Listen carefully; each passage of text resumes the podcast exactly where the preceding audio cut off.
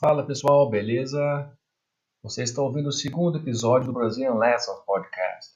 Espero que divulguem para todos os seus conhecidos e que possam aproveitar as lições. Bom, no primeiro episódio eu contei como meu amigo Mike era habilidoso com computadores. Mas hoje eu lembrei da Dona Maria, minha vizinha. Ela é uma cozinheira de mão cheia. Quero dizer que ela é uma ótima cozinheira, great cook.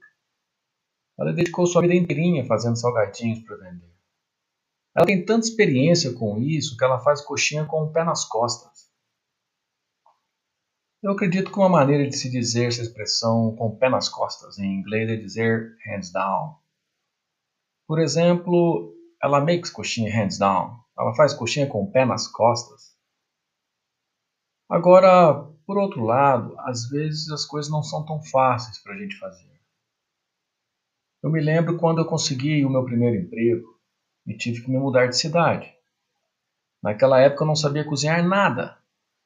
Então eu tive que ligar para os meus pais e pedir algumas receitas para eu aprender a fazer sozinho, by myself. Resumindo, eu tive que me virar para aprender. Nós usamos essa expressão, ter que se virar, quando você precisa se esforçar para fazer algo.